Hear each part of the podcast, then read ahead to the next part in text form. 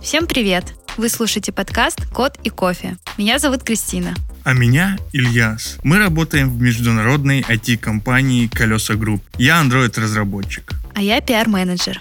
Колеса Групп строит большие IT-продукты в Казахстане и Узбекистане в сфере авто, недвижимости и услуг и постоянно наращивает экспертизу в разных технологических направлениях. Мы зовем людей из казахстанской тусовки в наш подкаст, чтобы попить кофе и поговорить о важном, новом, удивительном и вдохновляющем из мира IT. Сегодня мы заглянем в будущее и побудем на острие прогресса. Узнаем о том, как устроена работа с большими данными и машинным обучением в Казахстане. Меня зовут Петр, являюсь директором по данным в Колеса Групп, отвечаю за проекты, связанные с машинным обучением в нашей компании, отвечаю за аналитику, за исследования, ну и за все, что так или иначе как-то связано с данными в нашей компании, в наших продуктах. Занимаюсь этим в компании два с половиной года. До этого на протяжении семи, если не ошибаюсь, лет был продуктом развивал интернет-продукты, какие-то создавал, какие-то просто развивал. Ну, в общем, такой достаточно большой бэкграунд именно как продукт-менеджера у меня. А как случился твой переход из продукт-менеджмента в сферу, которая связана с данными, с работой с ML и так далее?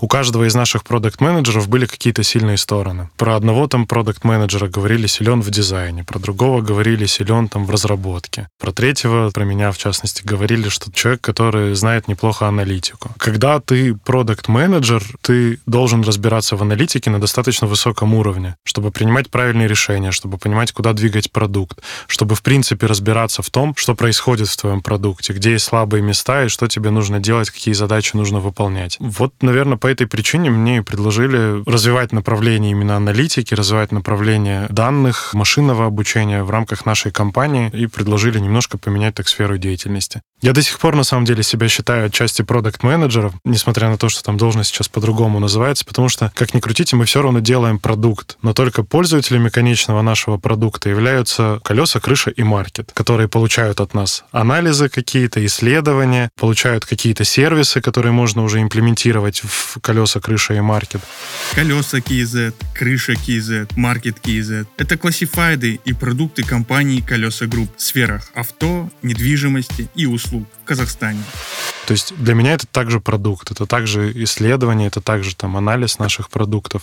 В момент перехода очень много пришлось учиться, получать дополнительных каких-то знаний, навыков, там, проходить курсы, читать книжки. У меня там десяток, наверное, книжек сейчас лежит по аналитике, которые абсолютно бестолковые, за исключением, наверное, одной, которые очень далеки там от реальности, в которых просто большим количеством букв и слов написано, что надо развивать дата-культуру в компании, надо строить модели. Ну, то есть такие бесполезные абсолютно. Из вот этой кучи книжек, которые прочитал, одна оказалась только интересной, нужной, ну и по ней где-то тоже выстраивали нашу культуру. Называется «Аналитическая культура от сбора данных до бизнес-результатов». Карл Андерсон, автор этой книжки. Вот она прям неплохая. Тем, кто собирается строить в рамках ваших компаний культуру потребления данных, очень советую прочитать.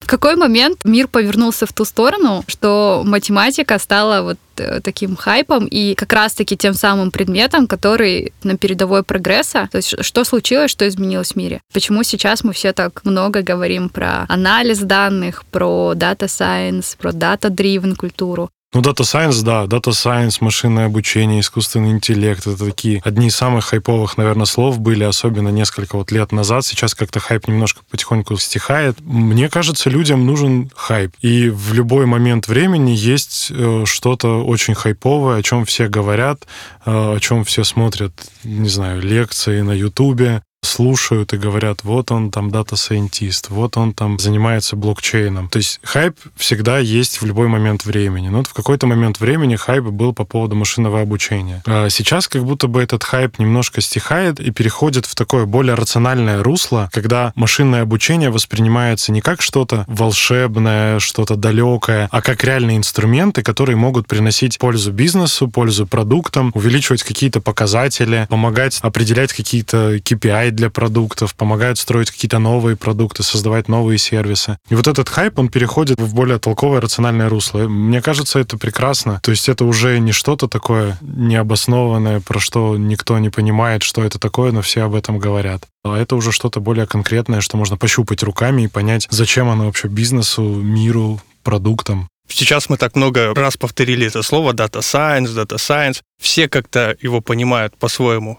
Вот как бы ты объяснил, что означает слово Data Science, и как бы ты объяснил его значение, ну, скажем, своей маме, чтобы было понятно? Я поддержу по поводу того, что все его понимают по-разному. Действительно, на рынке миллион разночтений, и никто так и не знает, что же это такое в итоге Data Science. У каждого есть какое-то свое представление, вот так, наверное, вернее. Могу рассказать, что я подразумеваю под Data Science. Есть забавные всякие истории, когда приходит, например, человек на собеседование, темлит какого-то отдела, темлит направления Data Science, и что он делает? Он занимается тем, что в Excel строит сводные таблицы. Ну, то есть какой-то такой примитивный очень уровень обработки данных. Есть люди, которые воспринимают Data Science как что-то связанное с научной средой. Ну, например, если ты по фотографии, флюорографии можешь определять, рак у человека или не рак, то это Data Science. А то, что вы там для продуктов делаете какие-то там лог-регрессии, то это не Data Science. Это тоже один из вариантов понимания. Мы в компании воспринимаем Data Science как такой некий зонтичный бренд всех наук, которые связаны так или иначе с данными, с их обработкой, с их сбором. Ну и да, и Data Science включает все много там других каких-то понятий. Машинное обучение, искусственный интеллект, там та же самая математика, которая часто используется в каких-то вот моделях машинного обучения. То есть для нас это, да, такое сборное понятие всего, что касается данных и работе с этими данными.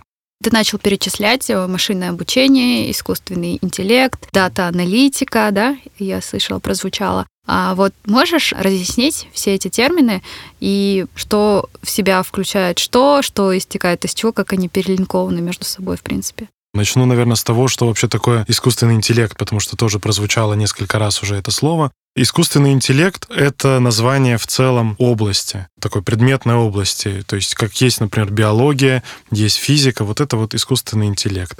И искусственный интеллект включает уже в себя много-много всего. Например, там то же самое машинное обучение, то же самое компьютерное зрение, да? Как у нас в компании происходит вообще? Кто есть, какие сущности у нас в компании работают? У нас есть несколько направлений. Первое направление — это ML-направление. В этом направлении работают ML-инженеры и Python-разработчики по совместительству еще и DevOps разработчики. Это ребята, которые делают какой-то готовый продукт. Естественно, продукт, основанный на данных. Например, наша известная Гермиона, про которую много уже где говорили, много где рассказывали, автомодерация на колесах. Это набор моделей машинного обучения, которые принимают решение, что делать дальше нужно с объявлением. Нужно ли его удалить, нужно ли его пропустить на сайт, если оно не нарушает, например, законов и правил каких-то. Или мы, например, не понимаем, что с этим объявлением делать, и отправляем его на ручную проверку.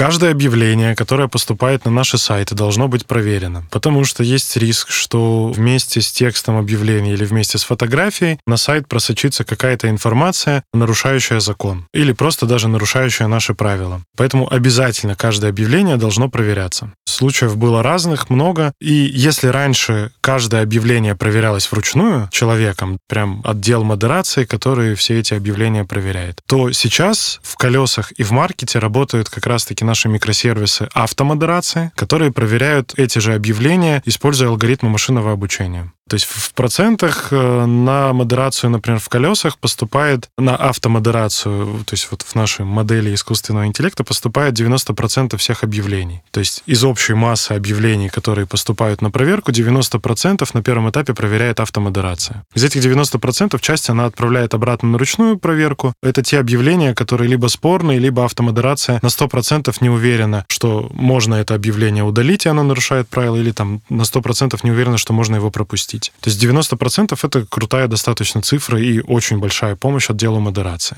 Окей, okay, вот такие штуки делают ребята, которые занимаются машинным обучением. Да, это как раз делают ML-инженеры паре с Python-разработчиками, которые в итоге вот эти модельки доставляют до продакшена, разворачивают их на наших серверах, на продовских. У нас же есть еще одна особенность. У нас достаточно большой трафик у наших продуктов. нам важно, чтобы вот это большое количество пользователей, которые единовременно заходят на наши продукты, чтобы они не ждали ответа там от автомодерации там 5 секунд, минуту. Соответственно, нам нужно, чтобы наши все модели, они выдерживали этот хайлоад, и с этим помогают в том числе Python-разработчики чтобы То есть они как-то быстро. взаимодействуют с админами? В том числе, ну это вообще такая очень парная работа. Да, конечно, питонщики взаимодействуют с админами. Админы, естественно, нам очень сильно помогают тоже в том, чтобы развертывать наши микросервисы вот на наших там видеокартах, в наших дата-центрах. То здесь тесное взаимодействие. По факту, да, та же самая автомодерация — это результат работы не одного там ML-инженера, а результат работы целой команды. ML-инженера, Python-разработчика, админа, разработчика со стороны, например, команды там продуктовой непосредственно, кто да? внедрял, а, ну да, бэкэндера, в том числе там фронтендера, потому что появляются новые элементы в админке для модератора. Здесь же работает аналитик, который потом проверяет, как все это работало. Здесь же работает менеджер ML, который всем этим процессом управляет. Ну, то есть это, да, результат работы целой команды, не одного человека.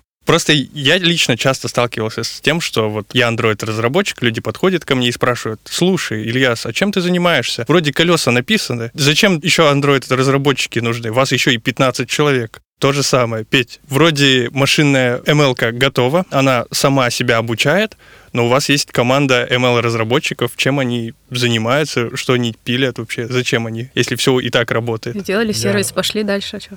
Да, мы написали нашу автомодерацию, да, мы запустили ее на продакшене, она классно работает. Но в какой-то момент кто-то из пользователей публикует фотографию, достаточно безобидную фотографию такого полуголого ребенка, который сидит на капоте автомобиля, и мы понимаем, что в принципе вот эта фотография, которая оказалась на сайте, благо она там была совсем-совсем недолго, это повод для того, чтобы там наш сайт закрыть условно, приостановить его работу. Потому что под, под вот эту фотографию можно вообще, не знаю, подписать, что колеса распространяет детскую порнографию в интернете. Хотя, ну, повторюсь, она была достаточно безобидной. И ты понимаешь, что модель не имеет права вот в таких случаях ошибаться. И у тебя появляется дополнительная необходимость сделать так, чтобы модель теперь не пропускала маленьких голых мальчиков э, на фотографиях вот на наши продукты. То же самое касается там оружия. Ты понимаешь, что где-то ты можешь сделать так, чтобы вот то, про что я говорил, когда модель не уверена и отправляет часть объявлений на ручную модерацию обратно. Ты понимаешь, что ты вот это количество объявлений можешь сократить и еще больше автоматизировать работу. Ты это делаешь, ты понимаешь, где ты можешь сделать модель лучше, и забираешь там еще одну задачку в работу, ее улучшаешь.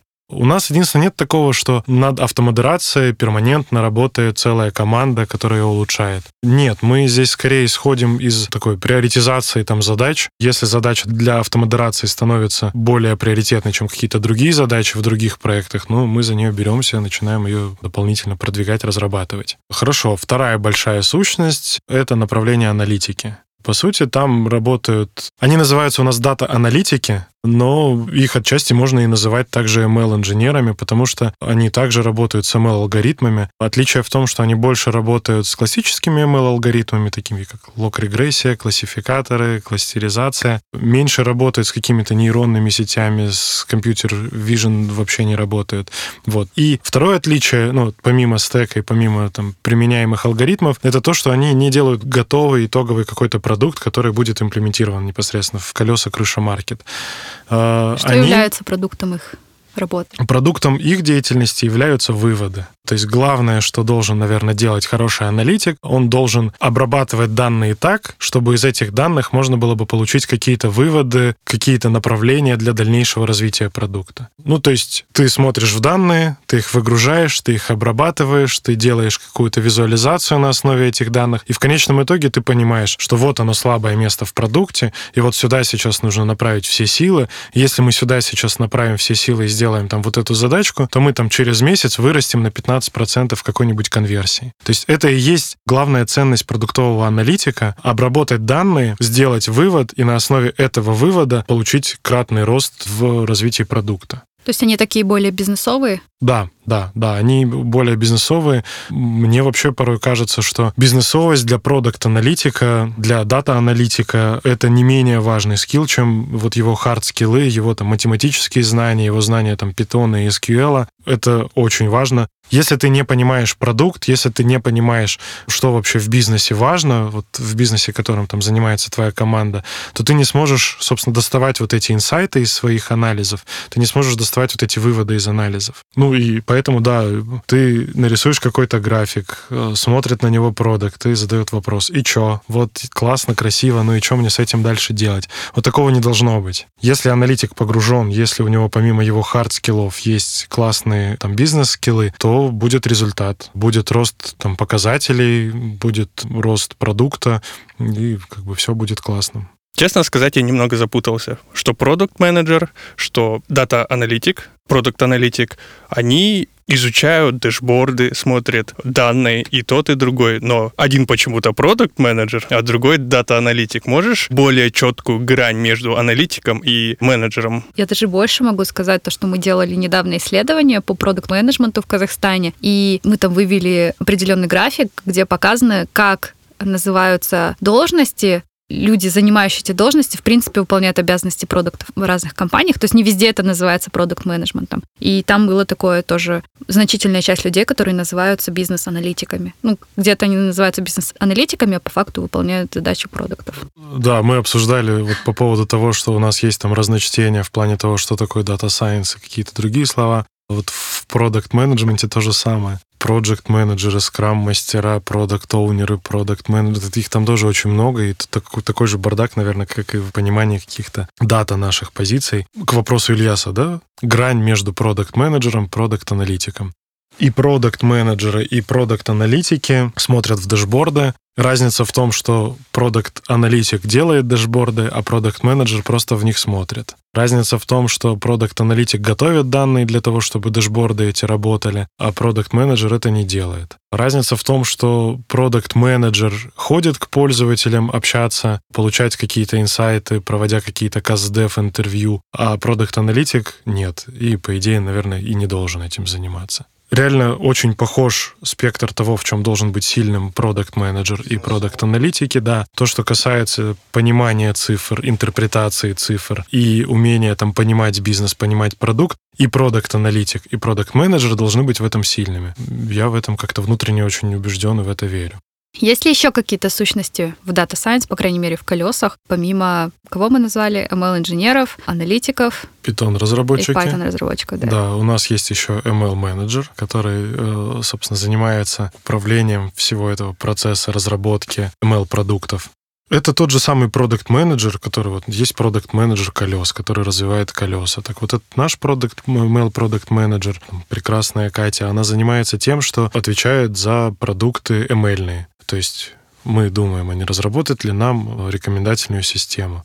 А давайте. И начинается написать техническое задание, разобраться с ресурсами, кто что будет делать, там понять с архитектурой, понять там с ресурсами, понять там кто когда, нарисовать там диаграммку Ганта, не знаю, и так далее. Вот, и довести вот эту идею с рекомендательной системой от момента, когда у нас появилась идея, а давайте сделаем, до момента, когда вау, офигеть, как она круто работает. Вот это задача ML-менеджера. Я еще знаю, что у вас есть ДВХ-инженер. Да. Да. Тоже прекрасный. Тоже прекрасная Гуля. Блин, у нас все прекрасные. Я не знаю, я обожаю всех своих ребят. Мы с Гулей вместе ходим в зал заниматься. Классно. Классно. К одному и тому же тренеру. Упомянула. Да, есть ДВХ-инженер. ДВХ-инженер или дата-инженер по-разному тоже называется. Это человек, который отвечает за всю нашу инфраструктуру данных. То есть данные же, чтобы с ними начать работать, аналитику, например, или ML-инженеру, их же нужно где-то собрать. Нужно сделать так, чтобы они сначала у нас записывались в каком-то сыром виде, потом подготовить из этих сырых данных какие-то витрины для данных, чтобы это все работало прекрасно. Еще к нашим же данным в ДВХ подгрузить данные, например, из рекламных сетей, из каких-то дополнительных наших внутренних продакшн баз данных. И вот эта вот магия, когда происходит с данными, когда все объединяется, агрегируется, когда все там подготавливается, обогащается в том числе, да. То есть вот, вот этой вот магией как раз-таки занимается ДВХ-инженер. Кстати, Мгм. прикольно, ДВХ это же Data Warehouse, то есть warehouse это типа склад, то есть это такой завсклад данных. Это, ну, типа, Э, Прикольная Прикольно. интерпретация, никогда этого не слышал. Да, можно будет завхоз пошутить. по теперь данным. Вот такой вопрос, тоже глупый, и опять же с программированием тоже связано. Часто люди, знакомые, близкие, подходят ко мне и говорят, Ильяс, ты ж программист, почини холодильник. И я такой, ну, ладно. Петя, ты же аналитик, реши алгебру за седьмой класс. Как, И- как мне кредит закрыть? Да, или как мне кредит закрыть? У меня там другие есть темы. Например, дочке задали в школе подготовить какой-нибудь проект на свободную абсолютно тему по поводу Великой Отечественной войны к 9 мая. Мы, в общем, с ней построили дэшборд с числом жертв по странам, по годам. Мы нашли датасеты. В общем, мы прям с ней сделали такой простой, простой дашбордик. В общем, у нее была офигенная, крутая работа. Прям с интерактивной. Там даже карта подсвечивалась там со странами, что типа в России вот столько, там в Казахстане столько. Прям получился крутой проект. Учительница оценила? Учительница просто поставила 5, ничего не сказала. Ах, чертово удаленное обучение. Вот. И есть, да, вторая история, что когда бабушка как-то интересовалась, чем же я занимаюсь, я вот ей рассказывал тоже про искусственный интеллект, про машинное обучение. Она, по-моему, потом пошла, поставила свечку в церкви, потому что- что-то здесь, да, демоническое как будто бы есть.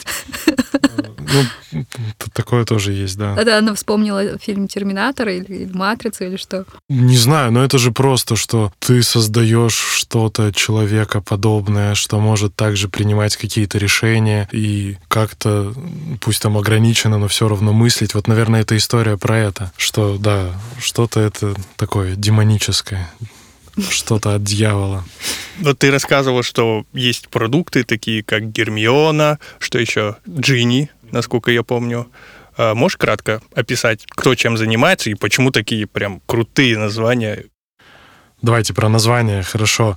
А, Да, получается так, что первый наш самый продукт это как раз-таки была Гермиона.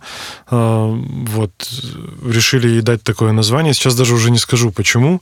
Но как-то у нас повелось, что все последующие названия, мы всем последующим микросервисам начали давать тоже название. Гиковские. основном. Началось с того, что да, мы давали названия не гиковские, давали из вселенной Гарри Поттера названия. Да, а потом мы как-то посидели и подумали, а почему Гарри Поттеровские? А почему вообще у нас Гермиона? Никто не вспомнил и решили, что ладно, давайте просто будем давать названия. И, как мне кажется, это дополнительная классная мотивация для ML-разработчика не просто разработать, а придумать название, которое потом с этим микросервисом будет жить. Ну это же круто. Ты разработал какой-то продукт и дал ему название любое, какое сам захотел.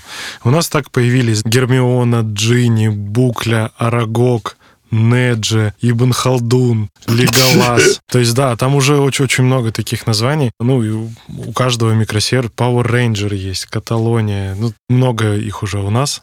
Ну, вот, Мгм. э, вот эти названия микросервисов, они же что-то говорят о людях, которые их делают. В смысле, об их интересах. Вот расскажи немного про самих ребят. Какие они вообще? Потому что, ну, многим представляются как такие, знаешь, супер умные интеллектуалы, не знаю, даже где-то так. задроты. В, оч- в очках обязательно. Это реально очень умные ребята, очень начитанные ребята, с которыми можно говорить на абсолютно разные темы. У меня даже не поворачивается язык как-то их, знаете, вот в один какой-то паттерн объединить. А в основном какой бэкграунд? Ну, в смысле, где можно получить такое образование, чтобы в дальнейшем работать ML-инженером или дата-сайентистом? Э, Ну, у нас очень много из МГУ ребят, то есть которые отучились в МГУ и вернулись сюда, в Казахстан, и вот сейчас работают ML-щиками. ML-щиками, дата-аналитиками. Есть ребята из КБТУ, тоже достаточно много. Ну, наверное, это вот прям топ институтов, топ универов. Из интересного есть, например, наш тимлид в направлении аналитики. Он был экономистом, что, в принципе, тоже крутой бэкграунд для дата-аналитика, потому что, в принципе, ты понимаешь все эти законы там экономики, ты понимаешь, как можно назначать правильные цены, что такое там эластичность спроса, вообще, в принципе, как должна формироваться цена. Ну, то есть такие очень важные навыки, которые, я думаю, что ему очень сильно помогают. Ты сказал, что команда от 5 до 25 человек выросла. За какой период времени планируете ли вы увеличивать штат? Что вообще планируется с командой? Планируем увеличивать штат, очень хотим, потому что действительно сейчас чувствуем, что есть где-то слабые места, где не хватает просто людей, и хорошие люди действительно нам бы помогли пробустить, взяться за какие-то проекты, на которые не хватает сейчас ресурсов. Поэтому, да, сейчас есть несколько открытых вакансий. ML-инженер, дата-аналитик, ДВХ-инженер. То есть это там, где нам нужны мозги, руки, в общем, да, планируем. Есть такое мнение, то что ML — это будущее.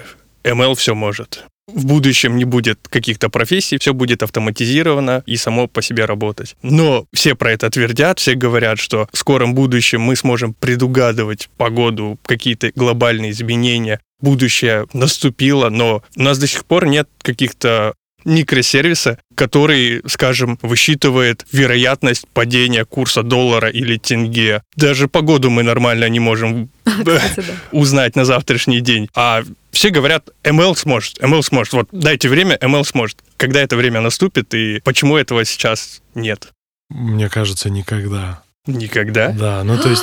Ты должен был бороться со злом, Петя. Так я это и делаю. Я просто не, не верю скорее в сказки, не верю там, вот, да, в историю с Терминатором. По поводу первого части твоего вопроса, что там ML лишит людей работы. На самом деле это тоже такое, с одной стороны, конечно, страшное заявление, но с другой стороны, электричество тоже когда-то лишило фонарщиков их работы. То есть были, знаете же, да, в Европе были люди, которые каждый вечер проходили и зажигали вот э, фонари, чтобы просто на улицах было светло. Потом каждое утро их также гасили. Ну вот пришло электричество, и о нет, теперь у нас нет фонарщиков. Понятное дело, что сильно изменится рынок, что часть работы можно будет автоматизировать, но здесь, мне кажется, для людей главное просто не сидеть на месте, развиваться и вот эти вот волны, колебания, которые происходят, их улавливать. Да, это очень логично. У нас кондукторы исчезли, которые раньше кричали. Вот, да, это причем произошло даже без email. Здесь не нужен email для того, чтобы исчезли из наших автобусов кондукторы. Для этого нужно просто, да, карточку приложил, оплатил и пошел.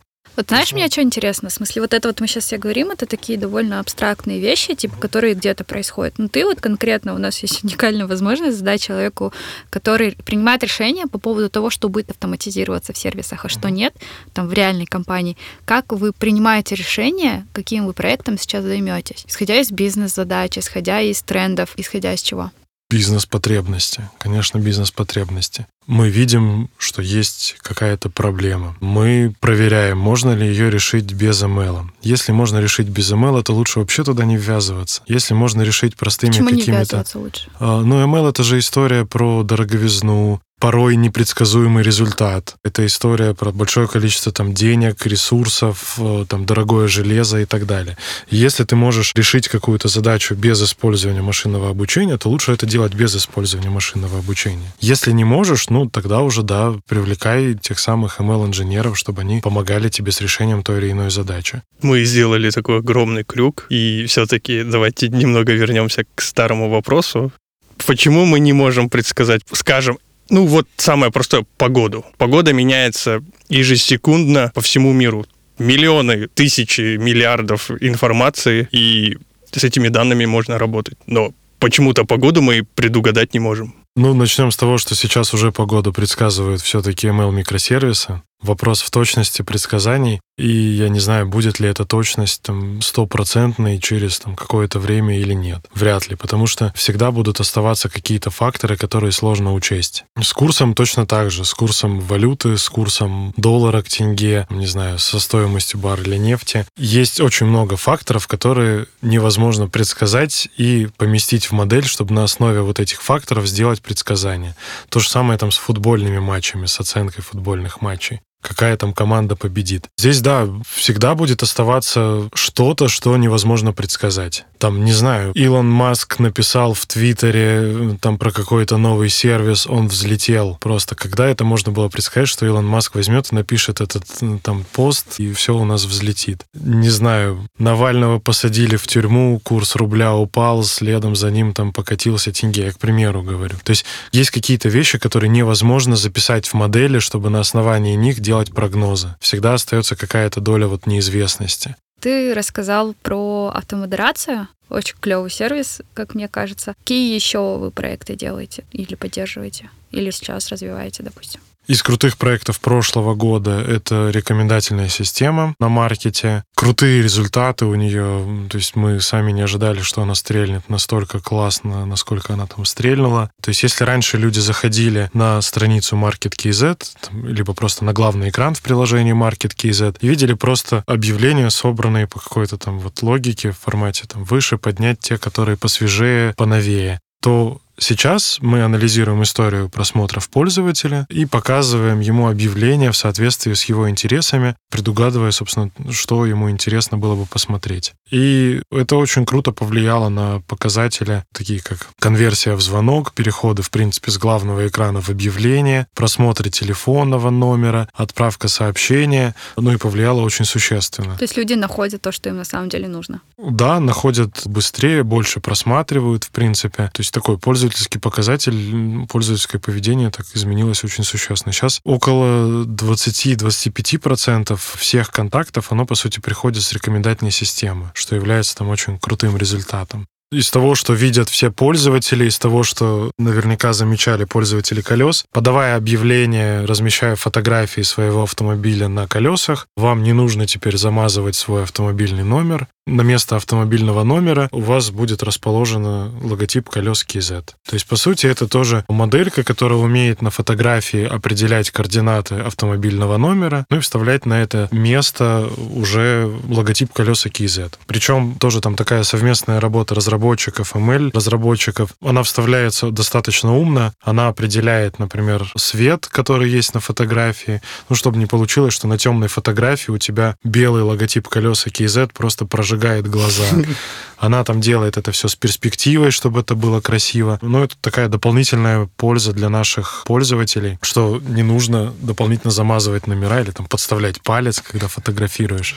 Да, да, да. Ну и выглядит все это более прилично, да? Да. Кстати, вот этот продукт э, используется тоже у нас на парковке. У нас парковка возле офиса в два ряда всегда машины вставят. И когда ты хочешь выехать, когда тебя подперли, тебе нужно найти человека, чья вообще эта машина. Ты в телеграмчике фотографируешь, распознается автомобильный номер с фотографией, и, собственно, тебе показывается, чья это машина. То есть и вот этот сразу наш... ему в телегу пишешь. Да, ты ему сразу в телеграм пишешь, типа, убери машину, дай проехать. Есть проекты, связанные с антифродом. Антифрод? Что это значит? Много мошенников в нашем мире, к сожалению, и с ними приходится каким-то образом бороться. Это те модели, которые не видны пользователям, но при этом которые помогают нашей постмодерации, нашей службе поддержки обрабатывать каких-то мошенников и сокращать их количество на наших сайтах. На крыше, например, да, такая моделька работает, помогает определять этих мошенников совместно, да, с постмодерацией их обрабатывает. Круто, борется со злом, да? Да, борется со злом. А ты чувствуешь, что, что идет прогресс да, ну, типа во всем мире происходит какой-то прогресс перманентно, и что ты вот, э, ну, как бы в передовой этого прогресса находишься. Чувствую, что развиваюсь, потому что мне порой стыдно за то, что и как мы делали там полгода назад. Поэтому я чувствую, что наш отдел, он не стоит на месте, он постоянно в каком-то развитии находится. Ну да, то, что ты работаешь Конечно. рядом с людьми, которые вот, они там, типа, в начале, ну, в первых рядах. Однозначно есть какая-то внутренняя гордость по поводу того, с кем я работаю. То есть вот эти люди, ну это реально, это не побоюсь сказать, это главные там умы Казахстана. И мне очень льстит, что в принципе у меня есть возможность работать с такими умными людьми и много чему у них учиться. Это Причем правда, это, это же про круто. науку как бы, но не про ту науку, которая там, знаешь, да, где-то, где далеко звезды кафедра, открыть. Да. знаешь, там кафедра да. какая, там чувак сидит, Писать что-то делает, и никто да, об этом не знает. А то есть это, это та наука, круто. которая вот прям сейчас помогает чему-то это, развиваться. это и круто, да, что это такая очень прикладная наука, это наука, которая помогает здесь и сейчас быть, получать какую-то пользу от этого. Это классно. Ребята действительно, их можно, я думаю, называть учеными, потому что, ну,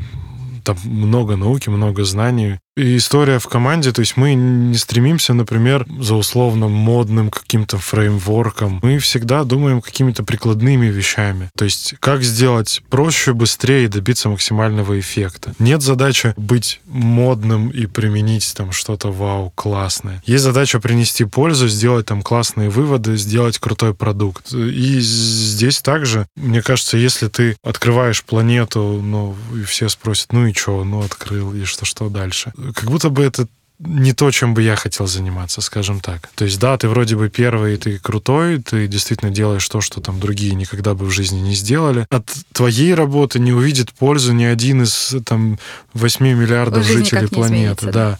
То есть их жизнь никак не изменится. Ну, маму обрадуешь, классно. Поэтому мне и нравится, что в нашей работе мы делаем то, чем пользуются 12 миллионов человек. И это круто. Это круче, чем открывать планеты, круче, чем открывать какие-то новые черные дыры в небе. Лично для меня. Вы слушали подкаст «Кот и кофе». С вами были Кристина Никулина и Илья Скосым. Мы говорили с директором по данным Петром Царенко, который рассказал нам, как устроен Data Science отдел в Колеса Group, какие есть должности и сущности в работе над искусственным интеллектом, как принимаются решения об автоматизации процессов в бизнесе и какие ML-модели уже живут и улучшают жизни миллионов пользователей в колесах, крыше и маркете. Спасибо, что дослушали до конца. Это очень приятно. Вступайте в наше сообщество в телеграм-канале подкаст «Код и кофе». Участвуйте в обсуждениях. Подписывайтесь на «Код и кофе» кофе в Яндекс Музыке. Для этого нужно поставить желтое сердечко на странице подкаста. Ставьте нам 5 звездочек в Apple Podcasts, если вы слушаете подкасты там, и пишите искренние отзывы. Мы обожаем их читать. Это очень вдохновляет. Делитесь вашими любимыми эпизодами с друзьями и коллегами. Рассказывайте о нас в своих социальных сетях. Предлагайте нам истории для новых эпизодов. Это, кстати, можно сделать через наш телеграм-канал. Давайте развивать IT-сообщества в Казахстане вместе.